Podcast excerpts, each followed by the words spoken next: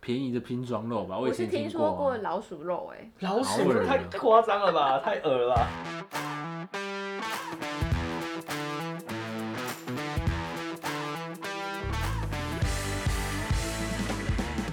欢迎收听贤妻良母，我是雪伦。我是理查，今天有一位非常神秘的嘉宾来到我们的现场，那位神秘嘉宾呢，就是每一集都会出现在贤妻良母 Podcast 的室友小贾，A.K.A. 独木舟教练。天蝎座好男友雪伦的国中同学之日本料理厨师，掌声欢迎室友小赞贾。赞赞赞，你要说 hello 吗 Hello Hello，我是室友小贾，我以为你要说我是是你们的室友小贾。可以啊，那今天为什么会三个人一起录？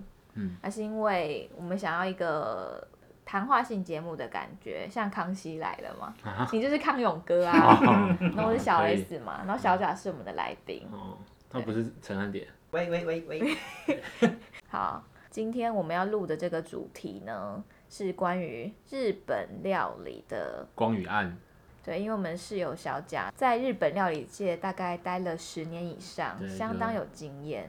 叱咤日本料理界哦，纵横了大概十年以上。小啊贾，讲一下你的经历啦。其实原本主要的兴趣不在做吃的，是很喜欢玩水上的东西，所以读书的时候都一直读水上的一些相关科系。夏天的时候都赚的蛮饱的，但是只能赚三四个月，所以你的月收入十万，然后你的年年收收入入就是三十万，其实也不错啊，撑得过去啦， 比理查以前年收十二万好多了当嘛。然，嗯，那后来就决定还是要找一份就是能够养得活自己的工作，一年四季都可以养得活自己。那就选一个自己第二兴趣的东西，后来就选择做日本料理，因为很喜欢吃生鱼片，哦，你是因为喜欢吃生鱼片呢、嗯对，很喜欢吃寿司跟生鱼片，然后就进入到这个料理的世界。我以为你是觉得日本料理师傅很帅耶、因为我以前去吃日本料理，我都会觉得师傅好帅哦、就是有一种很铁汉柔情的感觉。现在反而看电影。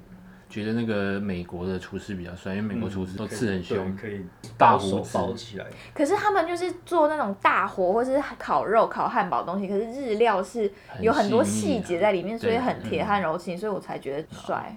好啦，题外话啦，哎，对这样其实也有相关，就一开始是做那些水上活动嘛，对，然后后来又做那日本料理，日本料理最重要就是鱼的料理，好牵强哦。很很合在一起好 不好？哦就是你喜欢海，啊又喜欢海里面的鱼，生物喜欢它里面的生物变成食物，对啊听起来好残忍，因为理查他很喜欢吃鸭肉，嗯，所以他以前有养了一只鸭，听起 来超残忍的。我没有吃它。今天就是请小贾来带来我们日本料理界的一些奇闻趣事。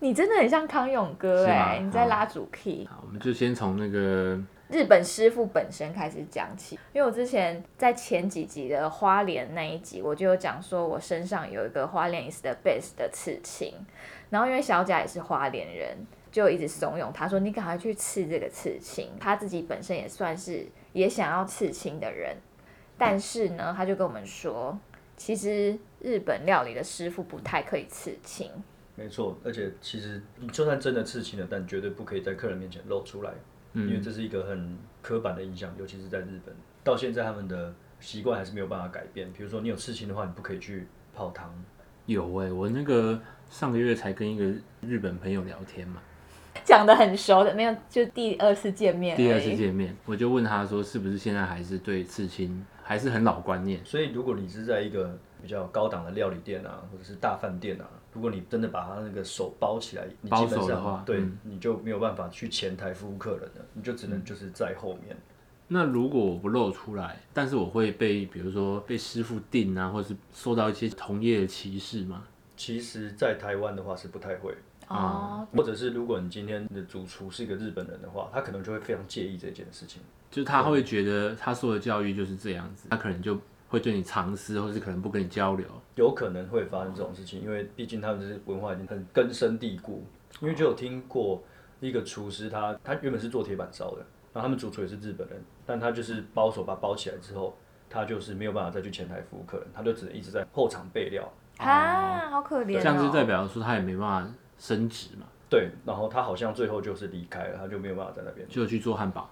那做汉堡，哎，好像因为汉堡可以刺很大。对啊，你美胡式子汉要堡可以直接大刺对，你胡子要留多少就哎、留多那要少。刮胡子吗？要真正的日本厨师的非常严谨的话，是要把胡子都刮干净的，然后那个衣服也对要亮丽如新这样。啊，真的烫吗的？非常直我，记得嗯要烫哦、然后而且是要穿西装，要打领带的，然后外面才可以穿厨师服。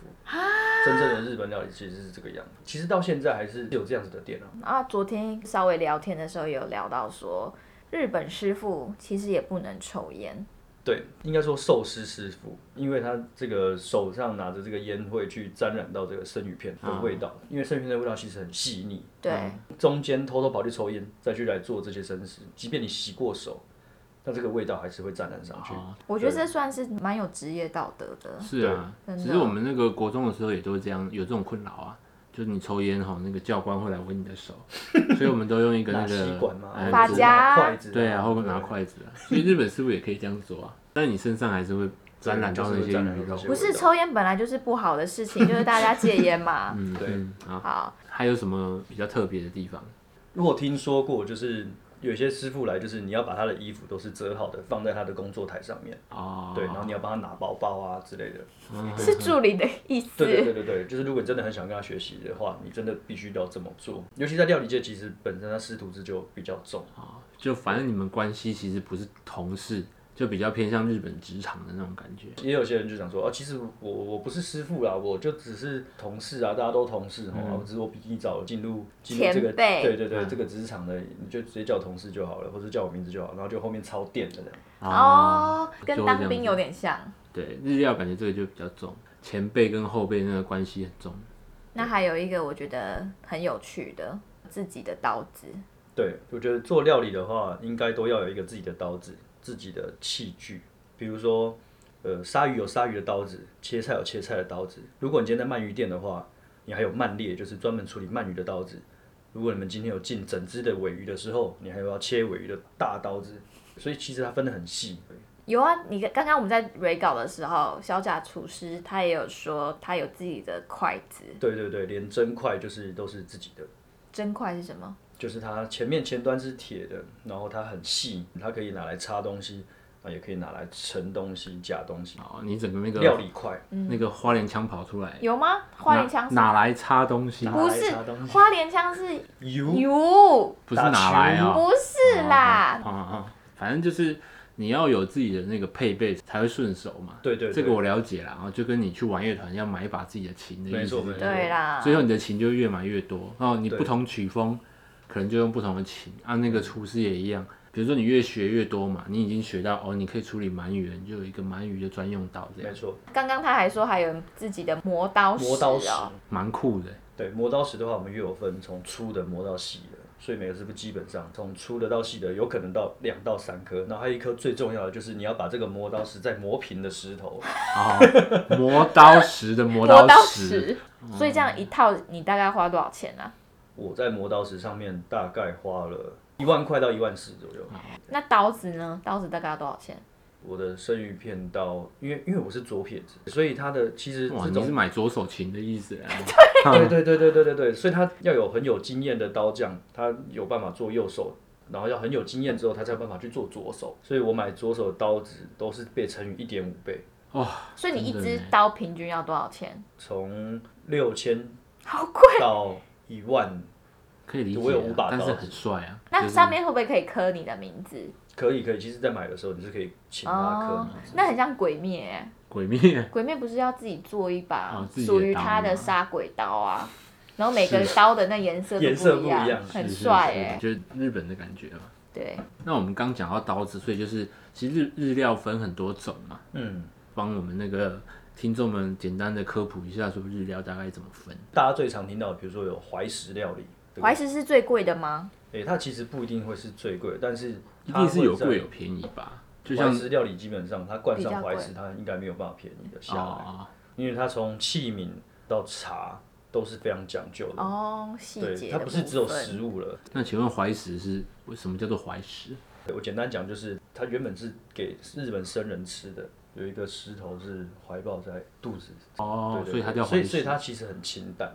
比如说以前不会吃什么黑尾鱼啊，那种大腹哦啊，吃的是比较清甜的，吃食物的原原味味。然后再慢慢转变到现在怀石才是变得比较高贵、比较高级一点。啊嗯，对，简单讲就是这样子。对，好嗯然后过来就是寿司啊，像那个寿司之神那样子的店，就是全部只有上寿司，啊然后一个预制刀结束。那它有分熟食或生食吗？如果要说熟食的话，它其实有烫明虾的那种虾寿司，嗯嗯嗯嗯但是你整顿就是全部都寿司，全部都不会寿有什么茶碗蒸啊，不或会者什不么会不会不会，对，你讲茶碗蒸就是感觉哎很很弱 low， 就像我我说我会讲意大利文，然后讲披萨然后法文是 French fries，啊，对这种感觉。日文就是 苏喜。啊 对然后再过来就是，比如说比较常看到的，就是还有割烹，割烹怎么写？割东西的割，烹饪的烹。对对对，割烹的话呢，它就是有切的也有煮的，然哦后字面上翻译起来其实是这个意思。所以就是有生食，对，也有熟也有食熟哦，这样就很好理解，啊对对对因为割烹听起来就是很屌的感觉。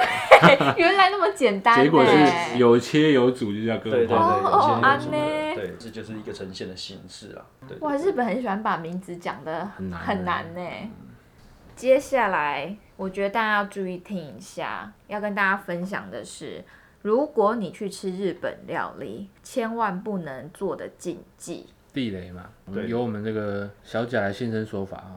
如果你要吃高档一点的日本料理店，绝对不可以做的事情就是第一个，不能喷很重的香水，因为你会去影响到你身边的人。他在吃这个食材、吃这个食物，哦想要去闻这个味道的时候，它就全部都是你的香水味。真的很细腻，日料的话，真的，再过来就是，当然吃寿司的时候不可以鱼饭分离，或者是把它咬断。哦，要一一口口吃。对，然后我都一口吃。如果你真的饭吃不下，你就直接跟师傅说，可以帮我调整一下饭量，或者是我不要再吃饭类了，请帮我直接上生鱼片就可以了。哦，对对，请他直接做调整，不要把鱼肉跟饭把它分开，这就很像是我在拉咖啡花给你的时候，你在拿汤匙那边搅。哦，这样子很好理解。那所以，如果是我这样子吃的话，对日本师傅就是有一点不尊重是嘛。非常不尊重。哦，大家听到了吗？而且吃寿司的时候，比较常见的是说，比较好一点的日料一定不会给你调味料嘛。对，桌上不会有调味料，我们会不会有直接酱把油味道调到好。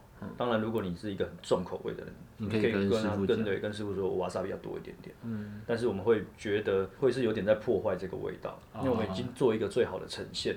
因为嗯像台湾人很喜欢拿一碟酱油跟一坨芥末 Wasabi，，然啊后然把它再拉拉在在一一起起，就是对对对我们会做的事情。我基本上是不辣的，你不拉的吗？哦我哦，不拉你是会沾我一是把点。那个 wasabi 加一点起来放在鱼肉上面。哇，这个很棒的吃法。嗯但其实日本人是怎么吃啊？就是其实也日不本拿好像是任何调对啊，味因为它料，会夹在那个饭跟鱼的中间，不是？对，寿司的话是这个样子，然后上面但会是直接刷一层酱油酱就它油对调对对，的或者是调味酱，或者是一些比如说像柚子胡椒这种调味品，柚子胡椒是我们小贾室友的最爱。没错，真的很超常级听到爱这个。再过来就是不要分食，啊对，因为我们会去做每一个客人的分量调整。比如说我现在是看到轩的话，我就知道，哎、呃，他的分量大概是比较少的，所以我在从前菜的时候就会帮他做斟酌了。真的很克制化哎、还有包含比如说，哦，我看到你是拿左手是拿筷子，那我寿司放的方向就是不一样。哇，好细。哎那我分享一下，我跟理查前几周我们去金山，然后也吃了一家蛮奇妙的一个日本料理店。那它只卖烤鱼，对，当天现抓的鱼，然后他会拿生鱼给你看，说这个是什么，然后多少钱，然后会建议你如果喜欢吃这种比较细的鱼肉还是什么，然后他送给我们那个主食米饭的时候，然后你就说我的烧很多，啊对，它的有少，就是所以它就是这样一也开是始有就有日料注的意影耶子在里面。对，好酷哦！所以就是很多细节的，从我们一开始嗯就注意到后面甜点的时候，我们除了分量调整以外，我们的器皿摆放其实都会哦因为个人的习惯去做改变。但是如果你是遇到以前的轩，就轩以前轩吃很多，哎对那你就错估了，吃不对饱，。但其实可以看他喝水的状况，哦，喝水的状况，请说是怎样比？如说有些人喝 水在后面的时候，你会看到他是一杯接着一杯在喝。比如说到出餐的中场的时候，啊他还在猛灌水的时候，你大概就知道其实他还是很饿。哦哦，但不他是太又不太咸好意吗？思讲，太咸的话你可能会喝一点点水，哦配着水喝，哦你会觉得哦有可能太咸，那是不一样的。哦，好细哦，哎、那这样日本师傅真的很忙哎、就是一边做一边看呐，因为压你力做好大哦。对，但这就是它的醍醐味嘛，对对 对，醍醐味，真的来讲，这迷其实，人之处，对，它的用餐体验细思极恐的温柔，真的是铁汉柔情、然后欸我也想再多听一点这种，你还会观察顾客的哪一方 面？观察顾客，长得漂不漂 亮啊？是这个是一必定须要的。哎、你们会比如说好出了生鱼片，然后你会看他吃的反应吗？会啊会啊，会注意到他们每一道菜在吃的时候的反应是什么。哦，那你可以调整，如果你有对，总结出一些结论的话，比如说他吃一吃皱眉头，那就大概知道，哎、这可能不太对劲。然后如果是吃了，就哎、微微点头，或者是身体震了一下，大概就知道好吃哦好吃知到道模模糊。对对对对，这个很常发生的哦。因为像我吃这种料理，个人都会比较不好意思。假设说这个东西我也许没有那么喜欢，嗯但但你是还我是会吃嗯一定会吃完，或是我吃的时候一定会说好好吃哦， 就是做一个反应就对嗯了啦。嗯但其实一些小细节上面的肢体语言还是看得透露的出比较来多。刚刚讲到那个日料都是小小份的，所以其实不能分食嘛，食因为对都是个人专属的一份这样子。对，因为你分食会造成说，我总没吃到这道菜的感觉。如果去做分食的话，它就不是这个原本的东西了。比如说我们这一次出的胡瓜炒煮胡瓜，就是用蛤蜊汤去煮的，它里面就只有一块或者是两块。嗯，对，那你把它分食掉了之后，你就你大概就只能喝到汤，或者是吃到一点点的樱花虾，你就完全不知道这道菜在干什么了。所以以上地雷，请大家多多注意哦。还有吗？嗯我有想到一个地雷，比如说我今天去吃你们的日料，然后我跟你说我赶时间，我只能吃四十分钟，这样子你会叫我滚。基本上我会说，不好意思，就是我们一道菜一道菜慢慢出的，所以我们用餐时间大概就是一个半小时，不行就可能下一次等你有空的时候再来。职人的坚持，对，因为我刚听一听，就是你是要整套的体验嘛。只吃四十分钟把东西全部吃完，你会完全影响到其他的顾客的权益，因为我必须要赶快都做你的东西，哦，所以每一道菜我们都是 on time 就要上了。嗯是你吃完了这一口，我就要把另外一道菜马上上过去，接着就直接出了。对，它是一个那个 combo 嘛，对对对，要一直哦这接一着道到接接这一着到道，你接才着会到那个体验才对会完整。因为我们那天去吃的时候，我有发现我吃东西比较慢，想说哎、看到别人我旁边的人其他道都上了，但是我的还没上。后来才发现，因为是我前一道还没吃完。对，就基本上是吃完了我才会去上下一道。哦我又突然想到一个，嗯它是注重整道的体验嘛。那我们前几天带阿想去，是不是去吃日料？是不是对日料师傅也是一个挑战？对，其实很多餐厅是不接受六岁以下小朋友的。我对就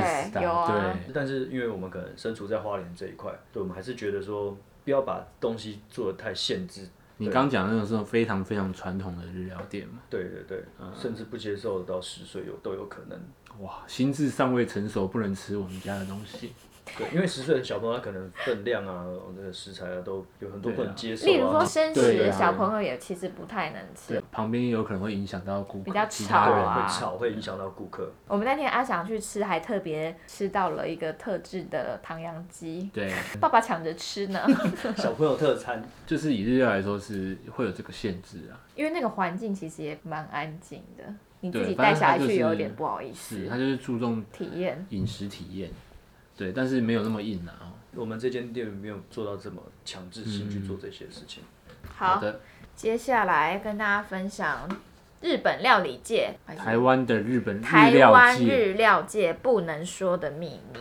嗯，第一个就是大部分的台湾人都很喜欢吃鲑鱼，像比如说去吃把费切生鱼片，他一定都会鲑鱼一定说是我要最鲑多的鱼，鲑鱼鱼。吃爆，对但是呢，其实鲑鱼不是非常高级的食材，对，我觉得台湾人很爱吃油脂性很高的对对对鱼种对鱼类，所以会会很爱吃鲑鱼。但是以我们比较中价位的日本料理的餐厅的话，其实不太爱出鲑鱼，因为我们所买的鱼种都比它还要贵，鲑鱼是最便宜的。当然，除了有些鲑鱼它是梦幻一品类的，哦，比如说龟儿、十不知龟儿龟儿听起来好可爱对啊。那种十不知龟那种，食不知归对，它就是没有在正常的时间回游的鲑鱼。哦。对，还有嘞，还有什么鱼？比目鱼鳍边肉，这个也是台湾年轻人超爱的。因为大家都会说那个很贵、很高感觉很级高啊。级，嗯，对对对，然后吃起来都是油脂，那样在嘴巴里面化开开的感觉，喷火上去的时候又是充满焦香哦味这哦样。，对对对对对对对。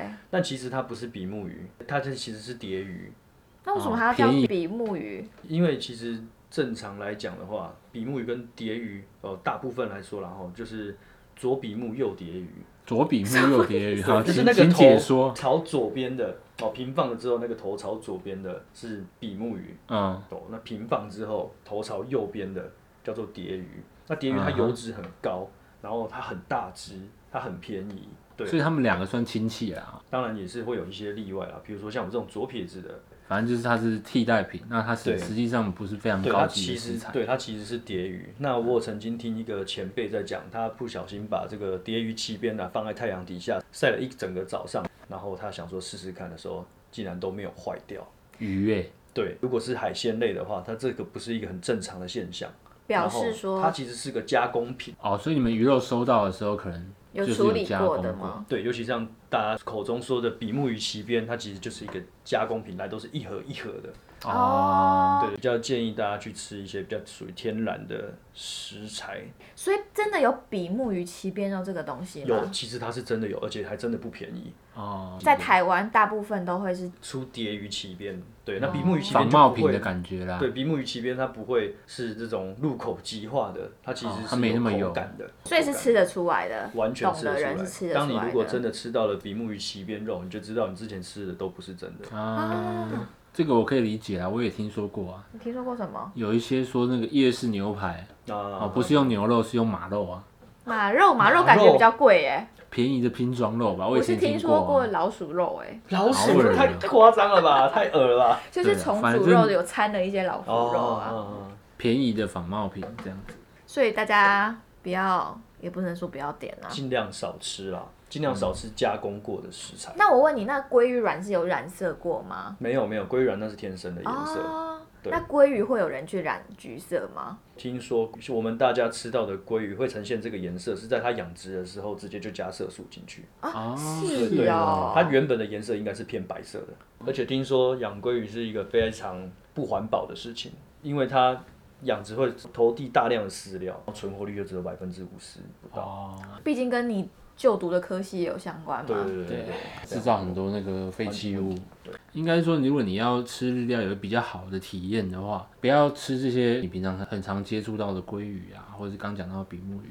对你可以吃一些别的，或是请那个当季的直接请师傅推荐你，对不对？对对对对对，对所以我们现在就要请师傅来推荐说日料必 点。就你进去日本料理店，然后你点什么东西，日本师傅会对你，哇塞，这哇个塞人懂吃哦。我心里会先盘算，嗯，这个人他应该是了解的。带一个妹走进去，然然后后嘞这样很有面子，这样哦，对，男就生是我很听一懂下，吃这样子，怎么点？我觉得说是怎么点餐，不如就好好想一下这一季会出什么样子的东西。当你了解到这个季节会出什么样子的食材的时候，人家就会觉得你是非常有 sense 的一个人。好像在讲流行趋势哦。比如反正说，就是我一坐下来，比如说现在是秋天，我就讲一个对对对对，秋天就是要吃什么？对老板，你们有没有什么可以询问一下说，哎，老板，这个秋天有没有北海道的秋刀鱼、生鱼片？啊？对，是是只有北海道的才可以。你刚刚说秋刀鱼是吃生鱼片啊？对对对，北海道的冰鲜秋刀鱼是可以吃生食的。哦，因为它是就不完像全没有一般经过冷冻的，而且它纬度比较高，所以它的寄生虫的问题比较没有那么的严重。如果我们像一般在超市买到的是那种，比如说菲律宾海峡的那种秋刀鱼啊，抓捕的过程中，可能他们的技术或者是他们的要求没有那么高，直接丢在一个渔船的冷冻库里面。然后就很多细菌，对，对所以一定要用烤 的。 秋刀鱼的呃滋滋味。 什么？刚讲了一串，你心里只有这一段话。那日料吃日料最适合配什么酒？当然就是啤酒跟清酒，对，因为日本料理没有过度调味的东西，所以如果你今天去吃日本料理的话，很多日本人其实他会先从啤酒开始喝，后面再来点清酒。哦，吃到某一些食材的时候，适合配清酒这样。对对对对对，可能开始上寿司的时候，他就要开始喝清酒了。那所以日本料理店大部分都会有什么酒啊？就我觉得日本料理最多的就是啤酒、清酒，然后就看师傅有没有酿一些很奇怪的酒，比如说有没有酿美酒啊，嗯，可能会酿桑葚酒啊。哦，那配可尔必斯的人，你们会觉得看不起吗？ 不会啊，他就是想要喝一点饮料啊就。是我本人，或是配可乐，好可以 low 哦。那除了酒之外，都会配茶，那个茶有特别要是什么样的茶吗？其实我们配的茶很多都会配那个麦茶嗯，跟绿茶，不会配什么乌龙茶、红茶那种熟成很茶。抢味，对，它味道很重的那种就不太会。一定要是热茶吗？其实基本上是热茶。因为其实是这样子，人类的味蕾在接受到冰的时候会比较麻痹。但是因为像我去过日本，他们每个餐厅都只给冰的对水，那对他们的日本料理店也是给冰的水，还是没会有给热没有茶？如果是这种传统日本料理店，其实基本上不太会给冰茶。哦，像很多传统寿司店，它是不会有酒跟饮料的。哦，就是对，会像把只寿有茶啊司之神的店，也不会有可比斯吗那？绝对不会的。隔壁是出去。 其实我刚刚一直在忍一件事情，就是我还是很想要多听一点，比如说你要装懂哦，或是假装自己是行家。我们刚刚讲到秋天的秋刀鱼，它还有什么？再举个两三个，我想装一下。好，比如说在过一两个月之后，就是白旗鱼的季节。白旗鱼呢，它的油脂油花可以说是非常恐怖。那它是料理方式是哪一种？生鱼片对，哦白旗鱼的生鱼片，我跟你讲也是不得了哦。就最近要出来的有土托啊，土托鱼跟那个土托哎、，对对对，就是那个土托，澎湖的那种土托也要开始好吃了。再过来，到了过年就是我们的 n 那后煎鱼，它哪一个煎鱼酱油的那个煎哦鱼煎吗？鱼对对对，而且嗯它煎鱼有分很多种哦，但是在这个过年年节期间，就是哎那后是最好吃，烟仔虎，你进去的时候就说我要烟仔虎，嗯，烟仔虎应该是我所有厨师都听得懂了。那个厨师嗯就嗯有懂哦，这样。对对对，不要就是都只吃鲑鱼了，各位。日本料理店除了海鲜之外，他们通常会提供什么样的肉品？因为我听说你们店也有和牛嘛。对我们店也有和牛，我们从伊比利猪、美国牛肉到和牛都有出，还有鸡肉啊，你们唐知道扬唐鸡扬鸡。对，我们就是看看怎么样去做搭配而已。那你们本身会很看不起，比如像我很爱吃藏寿司跟寿司郎，嗯，你会觉得吃那是什么东西吗？不会啦，不会，不会，不会。因为价钱也不一样嘛。因为今天大家诉求不同，比如说我去吃这一餐的，我的诉求可能就是我只是吃想要吃饱个寿司，或者是我要吃快。那你自己对会对去吃吗？我其实很少吃，就不不喜欢。那真鲜呢？ 越讲越 low。没有没有，真鲜我我不太会喜欢吃这个回转寿司，的原因是因为那个鱼真的放在上面这样一直绕一直绕这样，那我觉得我哦个人觉得它接触空气太久了。真的是有职人的坚持哎。那你的日料职涯里面已经十几年了，你没有发生过什么难忘的事或者有趣的事？就是有欢笑有泪水啊，真的是有欢笑泪有苦水。有咸又有甜，对啊对啊对啊，比较特别的事情是运气还蛮不错的，有跟到一个日本师傅，这个算是蛮特别的经验。他们的做事情的态度跟我们是完全不一样的。就是很传统那一种。对对对，他可能是身为主厨，他不会跟我们同桌吃饭，他就是吃饭时间他人就不见了，嗯，但他每天一定比你早上班，哦，对，就是即你便他是主厨，就是你去学习他的那个精神，这样。对对对对对，然后他当然脾气也是蛮暴烈的，对，但是真的过了一阵很忙的时候，他会在你的聊天过程中去偷偷的知道你的喜好是什么，包含你喜欢喝哪一牌品牌的啤酒。有一次真的很忙忙到爆炸的时候，那个晚上我的柜子里面就是多两两瓶啤酒，哦，好日本哦。对，这个要对哭他了他吧对，我就是很当下就是很激动这样。其实很在乎你这样子。真的很日本很日本哎，对对对很像对对偶像剧会演的。对，然后有一次过了一个非常忙碌的一个餐期之后，我的那个柜子里面就多了一个星巴克的那什么卡是啊随行卡吗？然后里面是有厨子的，哇，送礼送到心坎里啊，因为他一定有看到说你每天我会，喝咖啡，对我每天都喝咖啡那你们最后有在一起 吗？ 结果他回日 本，现在就远距离相处吧，因为因为疫情的关系。所以差点差点在一起。好，但是因为前几个礼拜，肖佳有一天就打电话来嗯说他的工作的时候，厨师都遇到。到这种事情啊，一对定都会受伤，那你最严重的一次，受伤经就是验。切菜的时候直接把中指的一大块肉给切掉，然后是已经没有办法缝了，因为那边的肉其实也很少。你就是切手切背切，这然后就边自己那手指上面那一块，哦直就是对，直接啊接掉到砧板上，一开始还不会看到血哦，然后我知道他会慢慢的这样，对，就看到血就开始真的是像喷泉这样，这样流出来，全部一直冒出来，一直冒出来。当下真的很忙，你也知道大家在忙，你不可以嗯离开你的岗位的时候，你就是我那时候就是直接拿电火布卷一卷，然后再套上手套继续切菜，哇，而且要把它缠紧。这样会不会要截肢？那时候一个算是蛮有趣的事情，就是一个医生他来吃饭，然后中场休息时间的时候，他刚好看到我的伤口，他有点吓到，他说你怎么会电火补这样残这样？他有点看到这件事情有点吓到。刚好那时候我在那个新店的慈济附近上班，他就说你等一下就是直接来找我，哦，哇帮你，做好处温理暖哦。 对对对，不过现在这种问题就不太用太担心，因为小贾的女友是护理师，而且是加护病 房的，很会处理这些。不管多，重的伤，她都可以 handle。 今年还是不要用到那这边可以植入一下、啊，厨师们可以跟我们理擦购买，哦，保保险险部分啊，是一定要的啊，保险一定要啊，这而个且有买有保障而。且意外险就是那种最便宜的保险，保障的最高的。对啊，而且哎讲真的，厨师受伤对店家还有同事的影响很大哎、非常大。记得之前就是也有一个你的同事嘛，对然后也是切到比较严重的伤，对对导对对致那时候你原本排好的休假你完全没办法休，对，他就是切到手，而且切到蛮深的，他就是一定要请假的那一种。而且他是他是在休假的时候，就在训练的时候，就是我们厨师就是这样，就是休假的时候，尤其是一开始啊，就休假的时候还是会买鱼回家练练习。习，好认真哦。对对然后他就是在练习的这个过程中去切到，那我想问一下，会建议如果对日料有兴趣的人，他们是会直接当学徒吗？还是会建议说，比如像去百八或是真鲜或者藏连锁寿的嗯司那种地方上班？我觉得今天如果你是很急需要钱的话，你可以从有集团体制的店去做，先去选择做一个入门，至少他的那个薪水是比较固定。也比较高一点点。然后它的卫生要求其实因为会有 SOP，嗯，所以它的卫生要求其实是会让你记在你心里面的。嗯哦，有一些那个工作习惯是不错的。对对对，毕竟他们都会有去审核跟督查制度，他们店大间也比较会被、哦被定到。那如果是另外一个路线呢？另外路线就是，如果你真的一开始就要入门学这种比较最精致的料理，哦，最道地的食材，那你就是能够接触到这种高级的食材的话，你还是得必须往这种比较有名的那种哦对店，对对名气的店去走。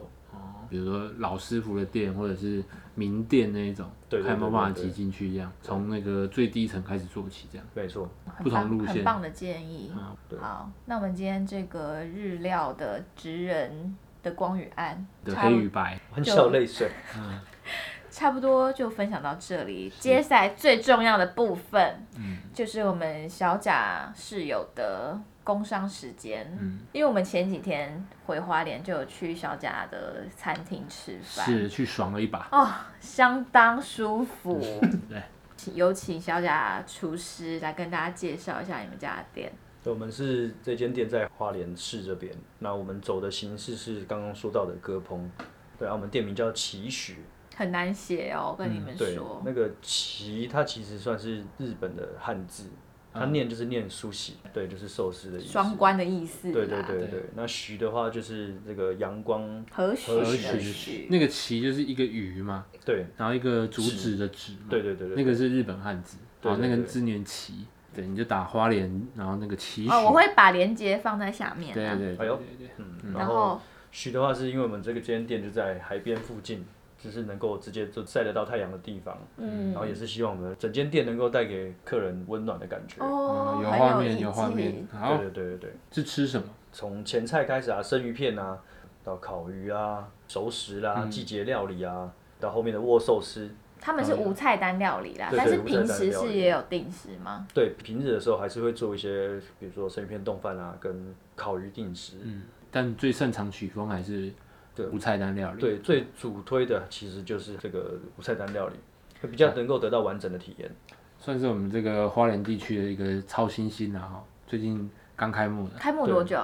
一个月，哇，非才开常幕一个新哦月，。非常新。那我们去吃的时候，我觉得感觉最赞的就是你坐在吧台前面吃的时候，主厨会一个一个跟你介绍说，哦，这个是什么鱼，然后它是用什么方式去料理的，对那个然后体验非非常常好赞。对，然后它包有一些小故事这样，对，包含比如说会有一些怀石的元素啊，嗯哦，做的哪一些小动作，一定要讲你们才会能够知道的。就像我们那天有喝一碗汤，然后汤的盖子有洒水，然后那时候小贾就跟我们说，那有点类似像七风章的概念。我们就讲一点点就好了，再体验就好了。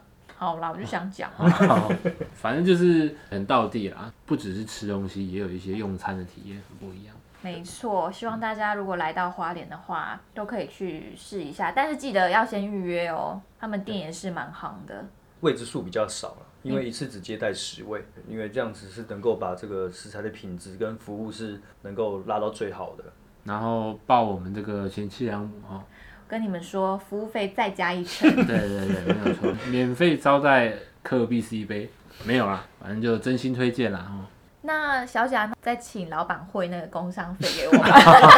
啊，说这么多，反正就是有空的话去吃吃看，你就知道我们在讲什么了啦。对啦，小贾未来还有非常多的机会可以出现在我们的 podcast，毕竟他也是一个斜杠青年。是，刚刚前面有讲到好多个身份嘛。我刚漏讲一个，他也是一个鼓手哎、啊，对对哦对，那好久以前了好，的自从拿了筷子就忘记鼓棒怎么拿了。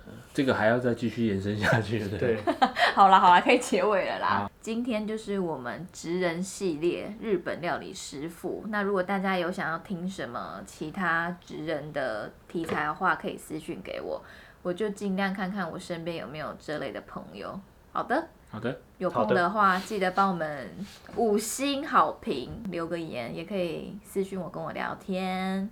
下次见，拜拜。拜拜，拜拜。